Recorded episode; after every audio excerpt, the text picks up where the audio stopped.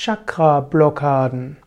Als Chakra-Blockaden bezeichnet man Blockaden in den Chakren. Es gibt verschiedene Gründe für Blockaden in den Chakren. Manche Blockaden kommen einfach, weil sie sich noch nicht geöffnet haben. Der Mensch kommt als Potenzial auf die Welt. Das heißt, äh, der Mensch kommt von früheren Leben her und dort gibt es viele Aufgaben. Und dieses Leben entwickelt sich von Mineral zu Pflanze, zu Tier und zu Mensch. Und so öffnen sich schrittweise die Chakren von unten nach oben. Und so kann man sagen, eine Blockade der Chakren heißt einfach, die Chakren sind noch nie geöffnet worden. Ernährung als Grund für Blockade der Chakren. Auch Ernährung kann eine Chakra-Blockade sein. Das Chakra war vielleicht schon offen, aber du hast eine falsche Ernährung wenn du viel Fleisch isst, wenn du Wein trinkst, wenn du andere alkoholische Getränke trinkst, wenn du verschiedene psychoaktive Drogen zu dir nimmst, all das hat auch eine Wirkung auf den Astralkörper. Und das kann auch zu Chakra-Blockaden führen.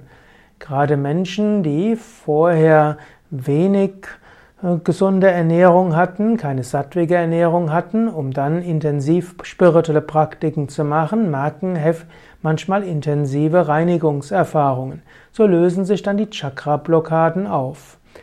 Es ist daher sehr wichtig, dass man, gerade wenn man spirituell sich entwickeln will, sich an die Grundlagen von einer gesunden Ernährung hält und nicht nur gesunde Ernährung, sondern eben auch eine ethische Ernährung und im Yoga sprechen wir von der sogenannten sattwigen Ernährung.